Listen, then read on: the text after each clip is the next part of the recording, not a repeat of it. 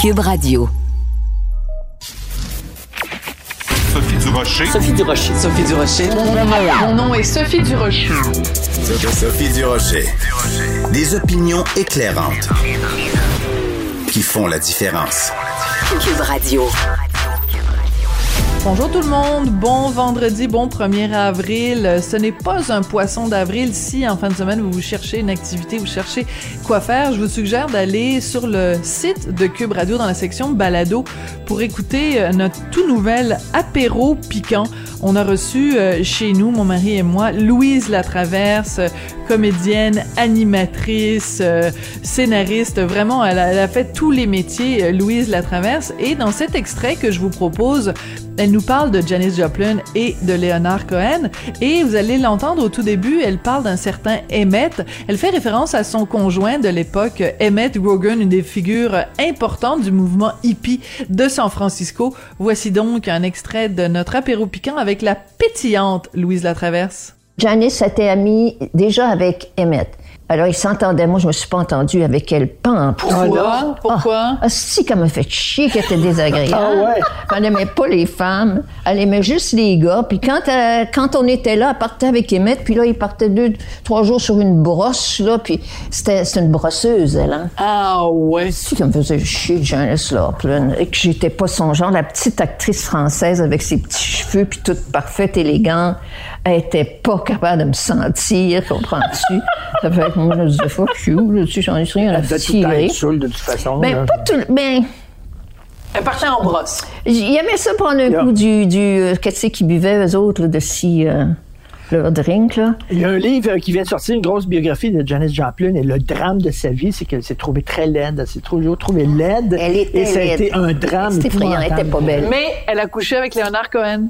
Et il en a fait une chanson, Chelsea Hotel. Ah, oui? te dis, il couchait avec tout le monde. Suis avec tout le monde. Euh, sauf oui. Louise. Tout est dans tout. Ah, non, non, j'aimais pas ça, ce genre-là. Il se prenait pas pour de la merde, lui. Et là là, Janis Joplin euh, désagréable, Leonard Cohen qui se prenait pas pour de la chenoute. Elle est vraiment absolument hallucinante et fascinante, Louise Latraverse. Donc euh, cet apéro piquant, vous allez le retrouver dans la section balado sur le site de Cube Radio euh, que vous allez pouvoir écouter donc en fin de semaine quand elle nous faisait toutes ces révélations là, Louise Latraverse dans notre salon installé dans notre canapé. J'ai poussé un très amusé. Ben voyons donc. De la culture aux affaires publiques. Vous écoutez Sophie Durocher. Cube Radio. Vous connaissez Nathalie Roy comme autrice ou auteur, appelez-la comme vous voulez, mais elle est aussi réalisatrice de documentaires et son dernier documentaire, Merci, au revoir, je t'aime, est absolument bouleversant. Elle a fait vraiment une immersion dans une maison de soins palliatifs. Son documentaire va être présenté lundi prochain à 21h sur Uni TV. Nathalie Roy, c'est pas juste une autrice et une réalisatrice, c'est aussi mon amie, c'est pour ça que je vais la tutoyer. Bonjour Nathalie, comment vas-tu? Bonjour Sophie, ça va très bien, j'espère que toi aussi. Oui, très bien. Écoute, euh, j'ai vu ton documentaire. Merci. Au revoir. Je t'aime. Euh, j'ai pleuré souvent. J'ai été touchée tout le temps. Pourquoi toi, tu as décidé d'aller faire un tour à cette maison-là de soins palliatifs, la Source Bleue à Boucherville? Oui, en fait, ben, ça me touche beaucoup que ça t'ait rejoint parce que c'est ça le but, c'est de parler de la mort aux gens, mais aussi de la fin de vie. Alors, euh, tout d'abord, moi, il y a quatre ans, quatre, cinq ans, j'ai perdu ma belle-mère euh, qui a qui a séjourné à la Source Bleue de Boucherville quelques jours.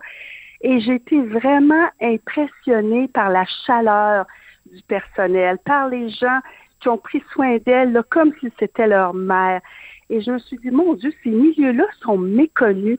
Parce Tout à fait. Québec, il y a quand même, oui, 37 maisons de soins palliatifs, puis ils s'en construisent de plus en plus. Mais euh, c'est quand même parfois incroyable de penser qu'il y a des lits qui sont vides de temps en temps. Parce que les gens connaissent pas bien ces services-là. Ils pensent aussi que c'est un mouroir. Et nous, on a eu la chance de tourner à l'automne alors qu'il faisait beau, qu'il y avait des Mm. feuilles un peu partout. Et il y a une immense terrasse où les gens se rejoignent pour jaser, pour prendre un verre de vin euh, et, vivre les derniers moments. Et c'est ça que j'ai voulu un peu euh, illustrer. Et aussi le fait qu'il y a de, trois ans, j'ai perdu mon père qui a mm-hmm. demandé l'aide médicale à mourir et qui a vécu une fin de vie assez paisible, euh, dans la sérénité.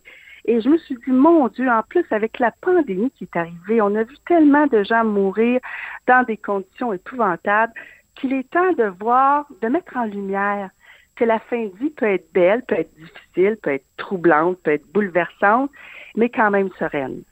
Oui. Alors, tu as mentionné 37 maisons qui accueillent donc euh, gratuitement des patients. Euh, le critère pour aller dans une maison euh, de soins palliatifs, c'est il faut que notre espérance de vie soit de moins de trois mois. Donc, à partir du moment où les médecins sont d'accord puis se disent, bon, il vous reste moins de trois mois à vivre, là, tu peux aller dans la maison de soins palliatifs. Ce qui est assez surprenant, c'est que dans ton, ton, ton documentaire, on voit un monsieur qui, une fois mm. qu'il est arrivé à la maison, il prend du mieux parce que il mange bien, puis il est bien entouré. Fait que finalement, euh, ça peut être, c'est aussi un milieu de vie. C'est ça qui est fascinant. Oui, et ça, ça arrive souvent qu'il y a des gens qui vont arriver à la maison, puis parce que d'un, là, ils, ne se sentent plus coupables de demander toujours à leurs proches, peux-tu faire ça pour moi? Peux-tu faire ci? Ils se sentent libérés de cette charge-là, tout d'abord. Donc, moralement, ça va mieux. Ils sont soulagés de leur, de leur souffrance parce que les soins palliatifs, c'est ça, hein? c'est la gestion des symptômes. Donc, tout de suite, si on s'en fout, dans le fond, là, vous allez mourir dans quelques mois, euh, vous pouvez en avoir euh, de la cortisone, vous pouvez manger ce que vous voulez, alors euh, faites-vous plaisir. On est vraiment dans l'instant présent. Et quand la personne est soulagée de ses symptômes, qu'elle ne souffre plus, ben là, souvent, elle recommence un petit peu à marcher, euh, justement à manger. Et c'est ça qui est beau de voir que euh, parfois, il y a des gens qui peuvent avoir un séjour même un petit peu plus long que le trois mois qui est habituel quand même. Mm-hmm. on, on doit dire que généralement, c'est dix jours le, séjour dans une maison de soins palliatifs, mais ce sont dix jours souvent paisibles où ils peuvent vraiment profiter euh, des gens qui sont avec eux. Euh, moi, je te connais dans la vie de tous les jours, Nathalie. tu T'es une cuisinière absolument exemplaire, ah. vraiment un cordon bleu. Et c'est pour ça que j'ai trouvé ça euh, extrêmement euh, touchant. Puis c'est pas anodin du tout. Là, les gens qui nous écoutent, je, je raconte pas ça parce que c'est mm-hmm. anodin. Au contraire, c'est que parce que c'est un milieu de vie, la source bleue, euh, parce qu'on on prend soin des gens comme si c'était notre propre famille. L'importance qu'on accorde à la nourriture, des petits plats préparés, mm-hmm. de la, des, des bons spaghettis avec la sauce à spaghetti comme on l'a fait à la maison. je trouve que non mais ça contribue à toute cette euh, cette atmosphère là de bienveillance où on entoure les gens de tendresse. Ça fait ah partie de ça aussi la nourriture? Oui, oui, puis merci pour les compliments, c'est très gentil. Et pour pendant le tournage, toute l'équipe, on a toujours mangé à la source bleue le midi et vraiment c'était excellent. On avait l'impression d'être à la maison. Puis il y a plusieurs choix aussi. Et oui, ça fait partie parce que qu'est-ce qu'on veut en fin de vie hein? C'est pas compliqué. On veut être avec nos proches, on veut bien manger, on veut rire aussi.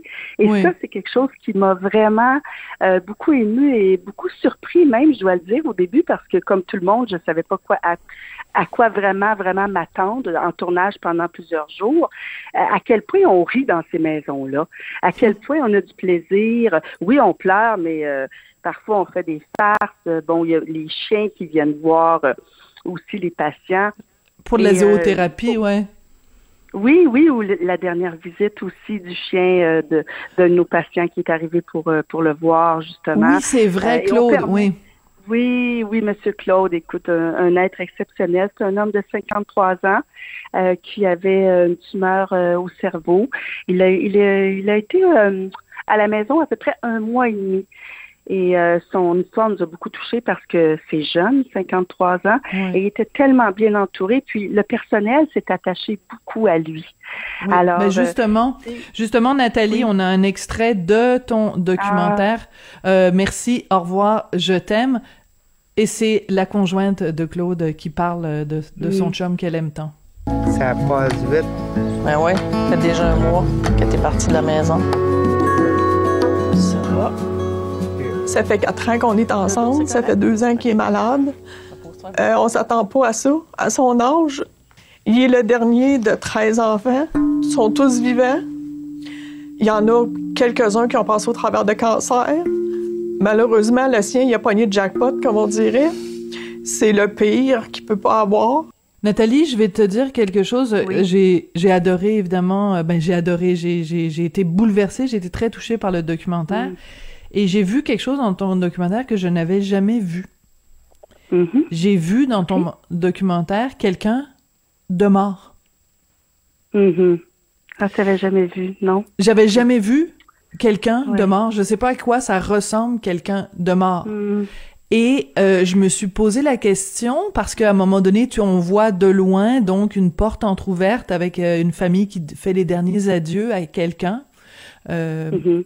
Et comment vous a, t'as pris comme réalisatrice la décision de montrer ces images-là? Ça n'a pas été facile. Ça a été un long, long cheminement qui est parti de plusieurs années d'ailleurs, parce que vendre ce documentaire-là à un diffuseur, ça a été extrêmement difficile, tout d'abord. Ah oui. Je fais une petite, euh, oui, je fais une petite parenthèse, Sophie, si tu me permets, Oui, pour te mettre tout en contexte. Donc, c'est ça. Les diffuseurs ne voulaient pas euh, d'une série comme celle-là ou même d'un documentaire unique parce qu'on avait on avait l'impression que ça allait être lugubre et triste. Donc, moi, je me suis dit, je vais mettre de la lumière dans ce documentaire-là. Et finalement, j'ai réussi, après quatre ou cinq approches, à ce que Uni, finalement, a bien aimé le projet et ils ont décidé d'embarquer. Et là, je me suis dit, bon, OK, oui, je vais mettre de la lumière, mais qu'est-ce qu'on veut dire? On veut montrer les choses. On veut montrer les choses comme elles le sont. Et le décès fait partie de de- du processus. C'est un Mhm. événement important pour la fin. Et Olivier, qui est un des infirmiers qu'on a interviewé, le, le- le dit très bien. Il dit on a perdu un peu nos rites funéraires. C'est important, justement, ce moment-là, oui, où on va euh, voir la personne quand elle n'est plus là pour lui dire un dernier adieu. Olivier, l'infirmier, explique qu'il a mis Madame Deschaines toute belle, j'en- j'emploie ces mots, euh, pour vrai. la famille, justement, oui, oui, oui. Parce que, tu sais, puis tu me dis ça, c'est la première fois que je voyais un corps. Euh, je me rappelle quand euh, moi j'étais jeune, on allait à des funérailles, puis ça durait deux, trois jours. Il y avait le corps qui était là, il y avait la cérémonie, mais tu sais, ça durait longtemps. Maintenant, on, on veillait nos morts. On veillait nos morts, Marie-Claude. Euh, voyons, Nathalie. Et, euh, et euh, je pensais que j'étais avec Marie-Claude Barrette, deux secondes. Oui, oui, Euh, oui. et on veillait nos morts et on avait cette proximité physique. Puis maintenant, quand Oui. on va, mettons, dans un salon funéraire, la personne est toute, euh, bon, évidemment, embaumée et tout ça. Et c'est, il y a tout un processus. Mais là, la dame qu'on voit à, à la maison, Mm-hmm. elle, elle vient de mourir. Donc, il y a pas, il y a pas de, de, de, de liquide chimique dans son corps. Elle a Non. pas été embellie, là, du tout? Non, on lui a juste mis une rose dans les mains et elle a la bouche ouverte, comme ça se passe euh, quand on meurt euh, généralement. Et cette dame-là, Madeleine, est une femme extrêmement belle. On la voit en photo. 68 ans, une, une hôtesse de l'air. Et c'est ça que j'ai voulu aussi, c'est que elle, Madeleine, c'est Madeleine. Il y avait sa vie avant. Donc, on a montré un peu sa vie jusqu'à sa mort. Et ça, bien sûr, qu'il nous a fallu euh, l'autorisation de la famille. On a travaillé longtemps avec les familles pour pouvoir avoir accès à tout ça. Et ça s'est bien passé parce que le fils de Madeleine, Mathieu Desfossés, qui est un être exceptionnel, qui a 32 ans, Extraordinaire. Ouf, Hein, vraiment, là, il m'a impressionné de, de maturité, sa réflexion sur le départ de sa maman. euh, c'est un témoignage qui est vraiment euh, exceptionnel. Et plein de spiritualité. Je m'attendais pas à ça. Euh, Tu sais, on dit un gars de 32 ans, bon, euh, c'est peut-être un peu des préjugés encore, mais il m'a vraiment surpris et je me suis dit, il dit que la mort est tabou, qu'on ne se prépare pas bien à la mort et il a raison. On ne se prépare pas à la mort. On, on- on fait du déni, on est dans une culture de la jeunesse, on fait du déni du vieillissement tout d'abord, et bien sûr que la mort va avec ça, mais il faut en parler parce qu'on va tous mourir un jour et on va tous laisser à nos proches une image de comment on va mourir. Et moi, mon expérience personnelle avec mon père, qui est parti tout en douceur, avec un gros party, m'a inspiré à dire, il faut que ce moment-là soit serein, soit plus doux, soit euh, dans la dans la tendresse justement pour que les proches puissent continuer à bien vivre.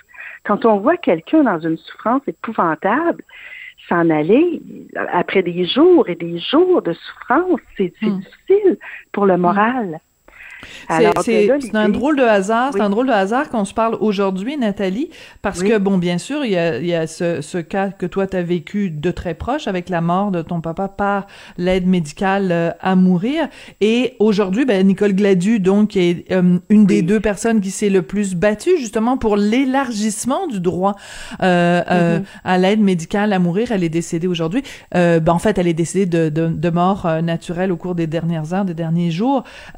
Mais tout ça participe de la même chose, c'est que mm, on, alors qu'avant la, mort faisait vraiment partie de nos vies au quotidien, qu'on l'avait d'une certaine façon apprivoisée, ben avec les années, on s'est retrouvé à tellement la repousser, tellement la mettre derrière des portes closes que quand mm. il, y a quelqu'un qui justement comme ça réclame le droit euh, de, de mourir dans la dignité, on est comme on a comme euh, un, un, un malaise. C'est pour ça que ton film est important de montrer ces choses-là, de montrer la réalité. Oui, je, je, le pense et aussi surtout également de faire connaître les maisons de soins palliatifs qui sont malheureusement méconnues et qui sont des havres de paix incroyables pour la famille.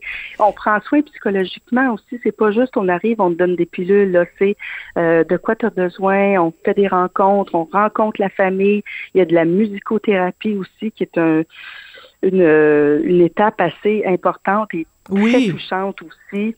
Très beau ces moments-là. Oui. Oui. Oui. Avec la pianiste, là, c'est magnifique. Oui. oui.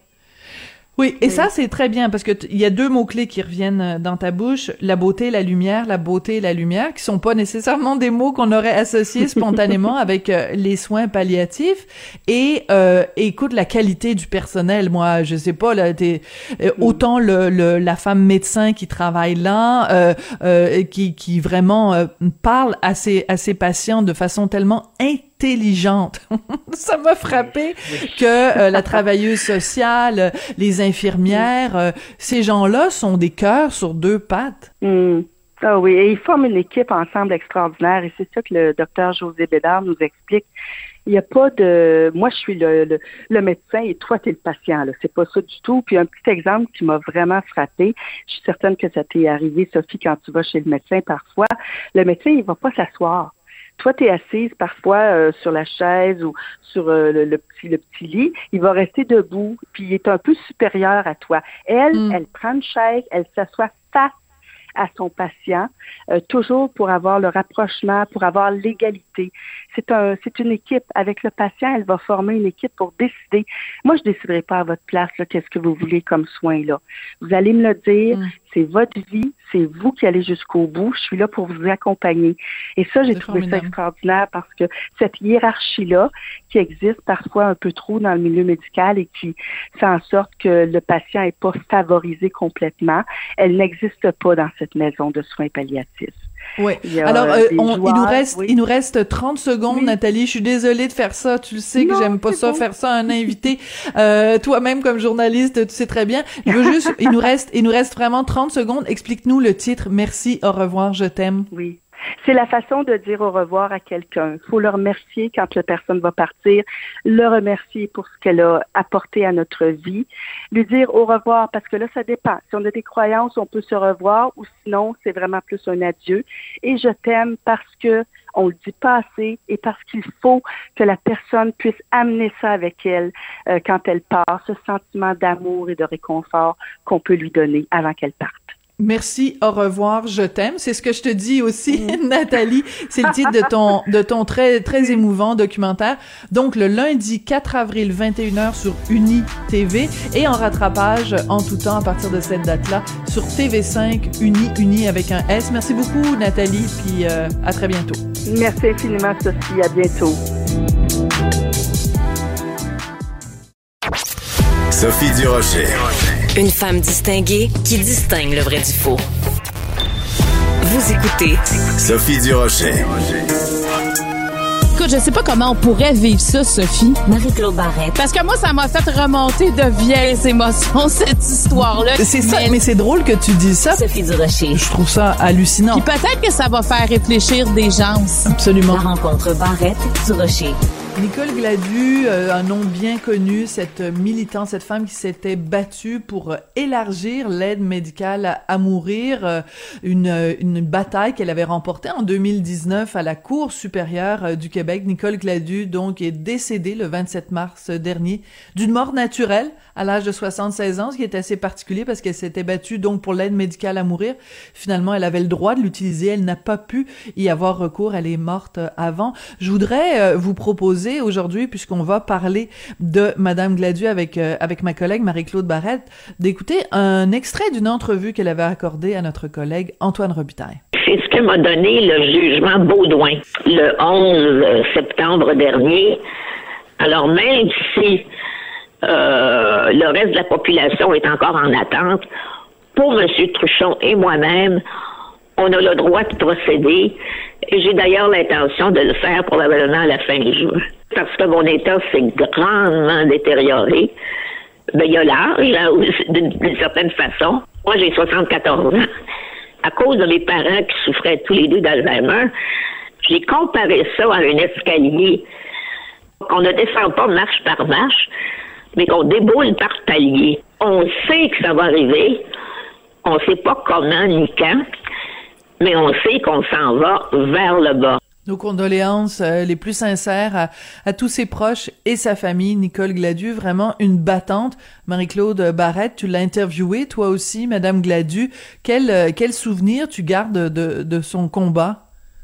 Ben moi, je me suis rendue chez elle euh, à l'île des Sœurs, dans son condo. J'ai passé une soirée avec elle. J'ai fait un reportage et j'ai été très touchée par cette femme-là, euh, Sophie, parce que ce, combat-là, tu sais, je veux dire, physiquement, là, c'était pas facile pour elle. Hein. Elle a eu la polio très jeune, c'est une maladie. Euh, ensuite, elle a eu une maladie neuro-dégénérative. Euh, non, c'est ça, elle était dégénérative. Et tu sais, physiquement, c'était c'était complexe. au niveau de la parole aussi, c'était un petit peu plus lent. alors que cette femme-là avait toutes ses fonctions cognitives, euh, une intelligence incroyable, une journaliste. Oui. Euh, c'est ce qu'elle a fait dans la vie parce qu'elle a travaillé, là, elle a même travaillé aux Nations Unies, euh, Nicole Gladu. c'est une femme qui a voyagé beaucoup. c'est une femme qui a, une femme qui était émancipée avec un grand réseau d'amis, une famille très proche. et de, de, de voir cette, cette femme-là avec autant d'autonomie intellectuelle, tu sais, autant, moi, son, je trouvais qu'elle était, j'aurais parlé avec des heures et des heures. Absolument. Hmm. Et le combat qu'elle menait, c'est de dire, écoutez, là, moi, j'ai des souffrances incroyables physiquement. Mon état ne fait que se détériorer. Alors, j'aimerais avoir le choix, moi aussi, parce que bon, l'aide médicale à mourir était, était permis, mais pas pour un cas comme elle. Elle disait, j'aimerais aussi avoir le choix de décider quand ça va se terminer et mhm. avec qui ça va se terminer. Parce que pour elle, il y avait cette notion-là d'être entourée des gens qu'elle aime et de partir dans la paix, partir dans un moment harmonieux. Alors, elle, a mené toute une bataille avec Jean Truchon. Hein, ils étaient deux euh, dans mhm. cette situation-là. Et, l'avocat Jean-Pierre Ménard, hein, aussi, c'est important de mentionner euh, euh, le nom de l'avocat qui les a accompagnés dans toutes ces démarches juridiques qui étaient complexes. mais et quand tu parles de, de, la façon dont elle voulait partir, je me souviens de différentes entrevues qu'elle a données. Elle nous en a parlé aussi à, à, à, ce micro-ci à, à Cube Radio, où elle disait ben moi je veux euh, pas partir euh, tout croche puis elle dit je veux que ce soit euh, une fête, une célébration de la vie, je veux avoir un verre de champagne à la main, je veux manger une du, du foie gras, tu je veux dire elle avait un amour de la vie absolument extraordinaire. C'était euh, vraiment une source d'inspiration pour beaucoup de gens. C'est beaucoup de gens qui euh, sont pas euh, cloués dans un dans, un fauteuil roulant et puis qui se plaignent de, de petits bobos et de rien du tout. Euh, et elle, c'était vraiment une leçon de mordre dans la vie pendant qu'on y est, puis de choisir le moment où on s'en va. Et oui, exactement. Puis tu vois, finalement, elle l'a pas fait au moment où elle croyait le faire. Et de l'extérieur, j'ai comme l'impression que du moment où tu as le choix, ça, ça l'a allégé beaucoup de choses. Mm-hmm. Ça l'a allégé, tu sais, quand tu as, peur de, de, de, de, mourir dans des conditions extrêmes, mais tu veux trouver ta porte de sortie, dire, OK, si mm. ça arrive, j'ai ici un plan B qui est fort intéressant et ou un plan A dans son cas et elle le savait qu'il était là. Donc finalement, elle n'a pas eu recours à l'aide médicale à mourir, elle est morte de façon naturelle. Par contre, Jean Truchon, euh, qui a mené cette bataille-là avec Maître Ménard et euh, Nicole Gladu, lui a eu recours à l'aide médicale à mourir. Et je ne sais pas si tu te souviens, Sophie, mais il a eu recours, euh, c'était, si je me souviens bien, au début de la pandémie en 2020, où il a dit cette pandémie-là m'enlève tout ce qui me restait. C'était de, voir mes amis, c'était parce qu'ils sortaient de chez lui. Il dit là, tout à coup, je vais, je vais rester isolé à cause de la pandémie. Donc, je mm. préfère tout ce qu'il me restait dans la vie. C'était ce qui était de social. Et là, on mm. me l'enlève. Donc, je, c'est à ce moment-là qu'il a demandé l'aide médicale à mourir. Le 8 avril 2020. Et exactement. En fait, tu vois, c'était vraiment euh, début de la pandémie. Euh, et lui euh, et elle, c'est-à-dire, euh, ben, les deux ensemble. Moi, tu sais, de voir des gens là, qui physiquement euh, sont amoindris, des gens qui prennent la parole, qui se déplacent, que on sait que cet effort-là pour eux c'est difficile physiquement, mm-hmm. mais ils le font pour eux, mais ils le font aussi pour les autres. Et je, je crois que c'était des batailles très, très importantes à dire, c'est pas vrai que j'ai souffert comme ça toute ma vie. Il faut que je donne un sens. C'est pour moi, quand j'ai rencontré Nicole, hmm. c'est ce que je trouvais, même à, à cette souffrance-là qu'elle a depuis des années, elle est en train de lui donner un sens, à dire peut-être que ça, on, on gagnera une bataille, d'ailleurs, qu'ils ont gagnée pour, pour donner la paix, parce que je pense que quand tu es dans une souffrance comme ça et tu sais que tu peux y mettre fin, mais de façon mm. légale, de façon paisible, hein, parce qu'il y en a des fois qui s'enlèvent la vie parce que c'est pas, c'est pas ce qu'ils veulent, mais c'est mettre fin à cette souffrance-là. Il y en a qui s'en vont en Suisse ou, ou à ce moment-là, ils peuvent, ils peuvent avoir un mm-hmm. suicide assisté. Alors, de dire non, moi, je veux faire ça chez moi, naturellement avec ma famille alors que ça existe pour d'autres. Donc, euh, une, une, grande bataille qu'ils ont gagnée euh, pour enlever le critère de mort naturelle raisonnablement prévisible. Alors, euh, ben moi aussi, j'offre mes condoléances à ses proches, à sa famille parce que elle m'a habité longtemps, Nicole Gladu. Mm. Quand j'ai quitté son, son condo, je me disais, OK, moi, je viens de rencontrer une grande dame qui, mm. malgré toutes ses limites, se bat et euh, avec beaucoup d'aplomb. Euh, et elle dit, garde, c'est pas pour moi, ce sera pour les autres. Et déjà de dire ça, Sophie, c'est très généreux. Oui, c'est ça. C'est une, preuve de, de, de, de, très grande, de très grande, euh, d'une certaine grandeur d'âme. Et euh, il y a une chose qui m'a frappée parce que depuis le début du, du, du débat sur l'aide médicale à mourir, il y a toujours ces gens et ils ont parfaitement le droit, évidemment, d'être contre euh, l'aide médicale à mourir pour toutes sortes de raisons plus légitimes les unes que les autres. Mais ce qu'on entendait beaucoup, euh, ce qu'on entend encore dans la bouche, des gens qui sont contre l'aide médicale à mourir, c'est la peur des dérapages, la peur de l'acharnement et toutes sortes de choses. Et moi, ce que j'ai toujours trouvé de la part de Madame Gladu, c'est euh, son calme et sa faculté d'expliquer. Autrement dit, c'était une excellente ambassadrice pour la cause. Premièrement, parce qu'elle s'exprimait extrêmement bien et parce qu'elle avait des arguments qui étaient à la fois des arguments euh, émotifs et des arguments rationnels. Donc, elle aurait pu, dans n'importe quel débat, euh, trouver d'excellents arguments pour expliquer aux opposants à l'aide médicale à mourir la pertinence et la, et la nécessité de ces changements-là à la loi. Je trouvais que c'était une très bonne avocate. Elle défendait très, très, très bien euh, ce point de vue-là. Et... Euh, moi, je pense que les gens qui, étaient contre l'extension ou l'élargissement de l'aide médicale à mourir euh, ne pouvaient que s'incliner devant ces arguments. C'était vraiment une, une excellente euh, ambassadrice.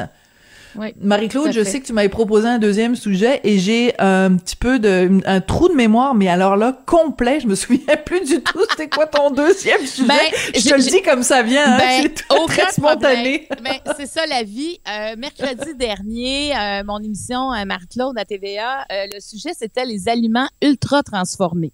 Oui. Puis ça, écoute, ça a marché là vraiment au niveau des codes d'écoute, mais aussi sur le plateau, ça a brassé et je veux te parler de ça. Absolument. je, avec toi, les auditeurs, auditrices. On avait entre autres Michael Bensoussan, qui est gastro-entérologue à l'hôpital Charlemagne, et Bernard Lavallée, qui est nutritionniste. Et moi, j'adore Bernard parce que je trouve qu'il est déculpabilisant. Il voit bien face à quoi on a affaire et que faire des choix à travers tout ça, c'est pas facile. Donc, on parlait des aliments ultra transformés. Juste pour vous dire, c'est quoi? Parce qu'il y a une classification, ça peut peut-être intéresser les gens. Là, ça s'appelle la classification NOVA, N-O-V-A, il y a, tu sais, les aliments qui sont euh, euh, peu transformés. Tu sais, mettons, yogourt nature, des noix, du poisson. Après ça, tu des, euh, des aliments qui sont, les, tu sais, qui, qui, sont transformés sur le plan culinaire, comme le sucre, tu sais, le, le, sucre est raffiné, le sel, sirop d'érable, beurre, miel. Il y a les aliments transformés. Ça, ça va être des noix salées, du pain, du fromage. Mais les aliments non transformés, ça, c'est ceux que tu trouves pas chez vous. C'est-à-dire que boisson, tu sais, tu pourrais pas t'en faire, là, de la boisson gazeuse, la margarine, euh, des, les biscuits avec, euh, on s'entend, on peut se faire des biscuits, mais quand je parle d'aliments transformés, c'est qu'il y a des additifs pour les saveurs, ben oui. euh, augmenter la durée de la conservation. C'est des aliments qui sont riches en, en sucre, en gras, en sel. Et Bernard Lavallée, je veux te raconter la petite histoire parce qu'il disait, j'ai dit, comment ça se fait qu'on s'est adapté? Pourquoi on, on, aime ça autant, les aliments transformés? Parce que au goût, c'est bon. C'est dans notre corps. Succès. C'est dans notre... succès. ben, c'est ça, exactement. Le corps aime pas ça. Mais il disait que ça, c'est quand les femmes ont commencé à arriver sur le marché du travail. Hein? Rapidement, l'industrie alimentaire s'est dit, OK, mais elles ne seront plus là pour faire les repas à monsieur et aux enfants. Donc, ils ont le message des aliments transformés commence à commencer, c'est en disant ben on va vous faire des repas que vous allez pouvoir servir à votre famille puis ils sauront même pas que c'est pas vous qui les a fait. Ça va être Très comme drôle. si vous les aviez fait. Vous allez voir, ça va être complet, vous mettez ça au four, vous servez ça sur la table et voilà, le, vous n'avez pas à cuisiner, vous pouvez sortir de vos cuisines et personne n'y verra rien. Alors, Hmm. c'est comme ça que ça s'est installé tranquillement, la nourriture ultra transformée. Puis évidemment, ben ça a eu un succès fou, on peut le voir parce que c'est c'est c'est ex- c'est extrêmement présent dans nos épiceries et on avait Michael Bensoussan qui disait écoutez, il va falloir que les gouvernements interviennent. Il dit moi comme gastro-entérologue, quand je commence à faire des colonoscopies, des gastroscopies, quand je commence à investiguer quelqu'un qui va pas bien au niveau digestif, je suis déjà dans la phase curative de la chose. Ah, Mais dit là, ouais. si on veut décongestionner le système, il faut y aller en prévention. Puis on en parle, on en parle, mais On, dit, on le si fait déjà- jamais, la prévention. Ben, tu sais, parce qu'il dit déjà, tu sais, lui, il, a- il- il va loin, là, tu sais, parce qu'il s'adresse à l'industrie agroalimentaire et au gouvernement. Il dit, tu sais, il y a une campagne électorale qui s'en vient et Bernard Lavallée était dans ce sens-là. Comment, pourquoi on ne parlerait pas? Qu'est-ce qu'on peut faire au niveau des aliments ultra euh, transformés? Est-ce qu'il y a une façon de, de les taxer et que cette taxe-là soit dédiée à alléger le coût des aliments qui Hmm. sont sains? Parce que Bernard Lavallée disait, on en met beaucoup trop sur le dos des consommateurs. Tu sais, parce que quand on va à l'épicerie, écoute, il y a des, ils sont combien de gens à, dans le marketing à dire, OK, les, à faire des sondages, à faire des, des, des Mais tests oui. sur des gens? Ah oui, si tu mets un bonhomme de ce couleur-là, c'est sûr que les gens vont aller là. Si tu mets euh, que c'est santé parce que c'est vert, les gens vont penser que c'est santé. Oui. On va oublier. De toute façon, tu vas à l'épicerie, la- le pourcentage de, de, de produits euh, surtransformés est plus grand que la quantité de produits frais ou de produits sains, là. Là, il y a un Oui. déséquilibre, même déjà quand tu rentres, la, la, la disponibilité est beaucoup plus grande pour des produits ultra transformés que pour les Oui. autres. Enfin, ça dépend dans quelle Mais épicerie tu vas, là. Ben oui, puis c'est fait pour qu'on soit attiré. Tu sais, comme euh, les bars tendres, là, c'est un aliment ultra transformé. Les- Il y a plein de céréales qui sont des aliments pré- euh, qui Ah oui. sont des aliments transformés et la liqueur. Et là, on, a, on s'est mis à parler des boissons gazeuses. Ah, pars-moi pas sur la liqueur. Parce que tu en bois beaucoup, tu. Ah non, non, non, parce que ça me choque. Écoute, moi, il y a des années de ça, j'avais fait un documentaire sur euh, le végétarisme. J'avais fait une entrevue avec euh, docteur euh, Richard Béliveau. Puis euh, une des choses qu'il m'avait dites, même si c'était pas relié au végétarisme en tant que tel, il m'avait dit Sophie, as-tu déjà remarqué que dans les hôpitaux pour enfants, il y a des distributrices de machines de liqueur Il dit c'est un non-sens complet et total.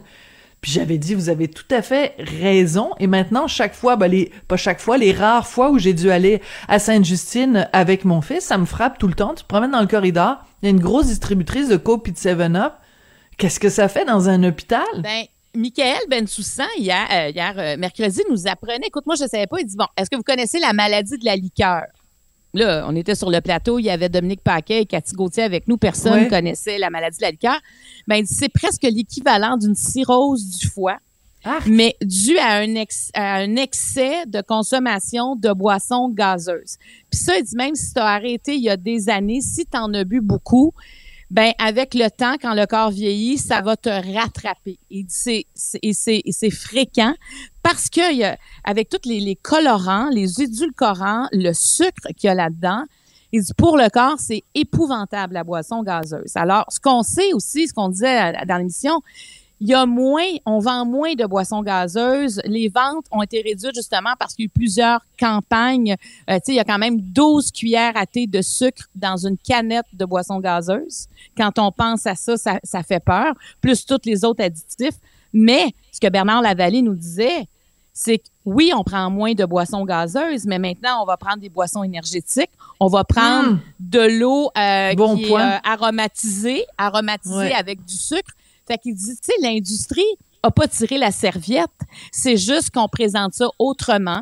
On présente ça avec plus les tendances du jour. Puis on a hmm. l'impression que si on prend une eau aromatisée, ben on fait mieux que si quelqu'un prend euh, une boisson gazeuse régulière. Alors que c'est à peu près les mêmes ingrédients dans l'un et dans l'autre. Donc très euh, intéressant. Marie-Claude, c'est tout le temps qu'on a, mais écoute, je retiens ça, la maladie de la liqueur, euh, vraiment ça, ça va ça va faire euh, réfléchir. Fait qu'écoute, passe une bonne fin de semaine, je vais prendre un coke à ta santé, puis on se reparle lundi. à lundi, bon week-end, merci. merci, merci beaucoup Marie-Claude, au revoir. Bye. Avertissement. Cette émission peut provoquer des débats et des prises de position pas comme les autres. Vous écoutez Sophie Durocher. Aujourd'hui, 1er avril, ben évidemment, tout le monde, les enfants, les adultes, euh, se fait des petits poissons d'avril, des farces. Ha ha ha, mon Dieu, je t'ai bien eu, je t'ai tendu un piège. Mais la pauvreté, c'est pas un poisson d'avril. En tout cas, c'est le titre euh, d'une lettre ouverte publiée dans la section Faites la différence du Journal de Montréal, Journal de Québec. Une lettre qui a été écrite par Virginie Larivière. Elle est porte-parole du collectif pour un Québec sans pauvreté. Et c'est un titre euh, qui est excellent en effet, pour nous sensibiliser à la réalité des euh, gens qui vivent dans la pauvreté. C'est pas drôle le 1er avril, puis c'est pas drôle le reste de l'année non plus. Madame Larivière est au bout de la ligne. Bonjour. Bonjour. Écoutez, première phrase de votre euh, lettre ouverte. Au Québec, une personne sur dix ne couvre pas ses besoins de base. Je capote, Madame Larivière. C'est énorme, une personne sur dix. Oui, ben oui, c'est énorme. C'est bon an, mal an, à peu près 800 000 personnes au Québec qui n'arrivent pas à couvrir euh, ses besoins de base. Donc, ils se trouvent dans le rouge, littéralement. Tout le monde comprend bien l'expression être dans le rouge. Ben, c'est la réalité pour 800 000 personnes euh, au Québec, là, euh, d'une année à l'autre depuis à peu près 20-30 ans. Donc, ça veut dire, si c'est une personne sur dix, ça peut être aussi bien une mère de famille et ses enfants, ça peut être une personne qui vit seule, ça peut être, bon, de, de, de tous les âges et de toutes les conditions, là. Oui, exactement. Il y a des personnes âgées, des personnes aînées là-dedans. Il y a des étudiants, des étudiantes, euh, des, des, des chefs de famille monoparentales, euh, majoritairement des femmes, évidemment, des enfants, donc aussi qui se retrouvent euh, en situation de pauvreté, des ménages des ménages de personnes seules. les personnes seules et les couples sans enfants sont d'ailleurs parmi les ménages les moins bien soutenus financièrement par les mesures euh, de l'État qui sont mises de l'avant par les gouvernements, c'est les ménages qu'on oublie le, plus hmm. facilement et le plus souvent, je dirais. D'accord. Quand on dit qu'une personne sur dix ne couvre pas ses besoins de base, c'est donc euh, ben, se loger, se nourrir, s'habiller? Oui, euh, oui, et se déplacer. Parce que et se déplacer. être capable de mettre de l'essence dans la voiture, c'est ainsi, ça devient une réalité assez concrète avec le, prix de l'essence, mais c'est la même chose avec les gens qui qui habitent dans des, des centres où il y a euh, des centres urbains où il y a du transport collectif, il faut être capable de payer les passages. Si on n'est pas capable de payer la carte au début du mois puis qu'on y va au passage, euh, ça peut rapidement, écoutez, un aller-retour, c'est 7 dollars. Donc, sur une épicerie, ça peut facilement euh, compromettre l'achat de, de, quelques items là, dans, dans l'épicerie, juste pour être capable d'aller et revenir euh, faire les courses. Donc, euh, c'est, c'est, ça fait partie des besoins essentiels que de se déplacer. Oui. Euh, quand on a justement de la difficulté à payer euh, le loyer ou qu'on a de la difficulté euh, à payer justement, vous le dites, les transports, c'est toujours l'épicerie hein, qui finit par être par par, par, payer le prix. C'est toujours là qu'on qu'on qu'on compense. oui c'est là qu'on coupe et euh, et pourtant ben c'est un c'est un besoin essentiel surtout pour les enfants quand on est en, en période de croissance.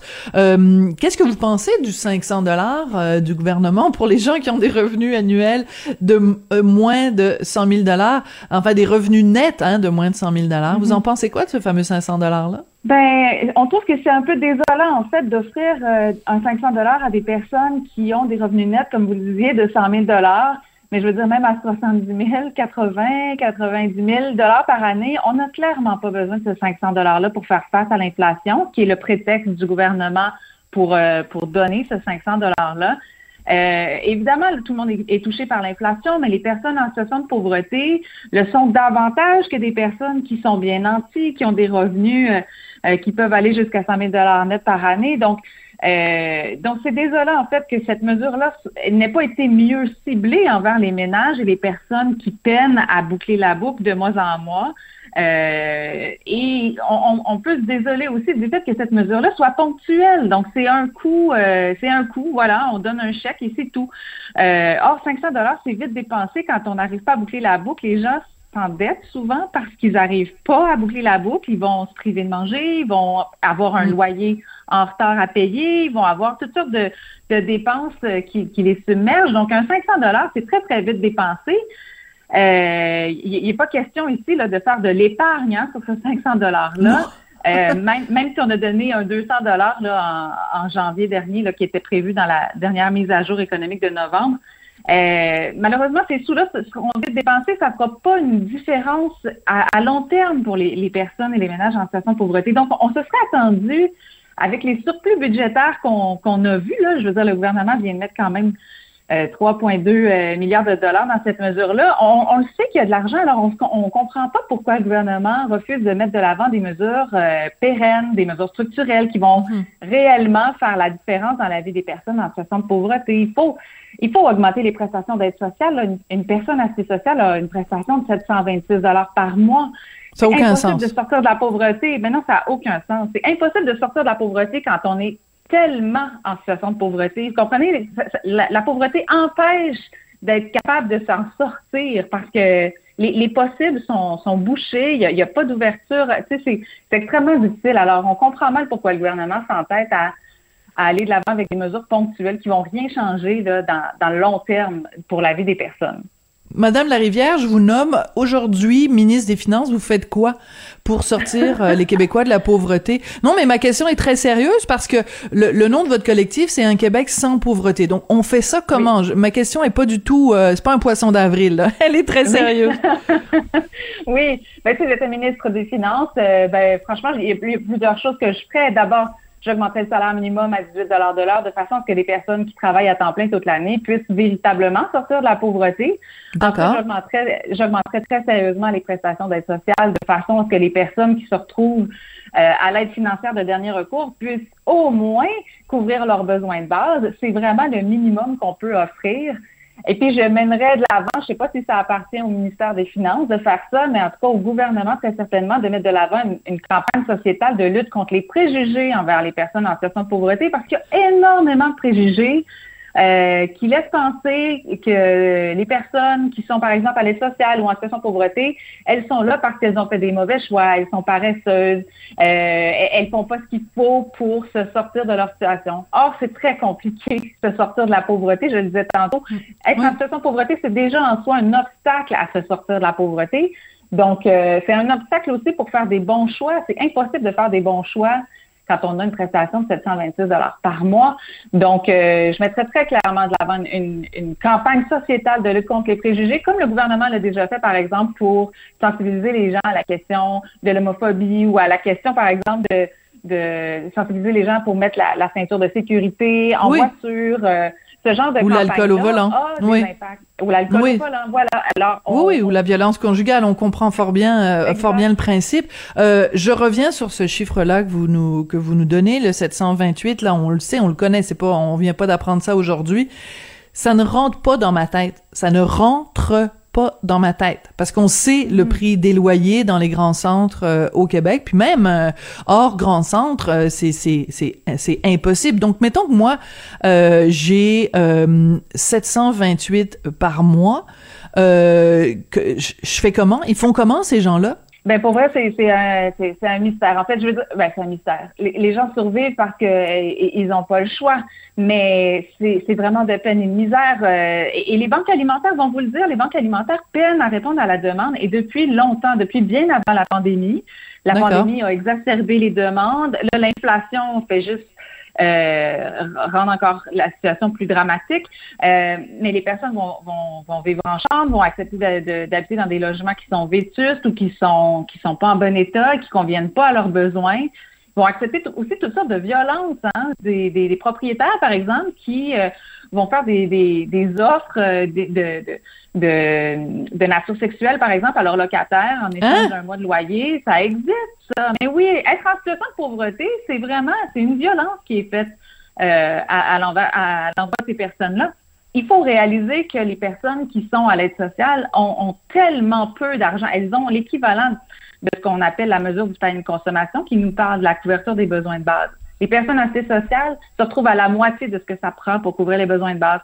Alors, elles, font face à toutes sortes de violences, comme celle d'avoir faim, comme celle d'avoir euh, à faire du troc de toutes sortes de nature des fois, euh, où elles se font offrir des, des, des, des, offres comme ça par des propriétaires euh, pas très nets, je dirais.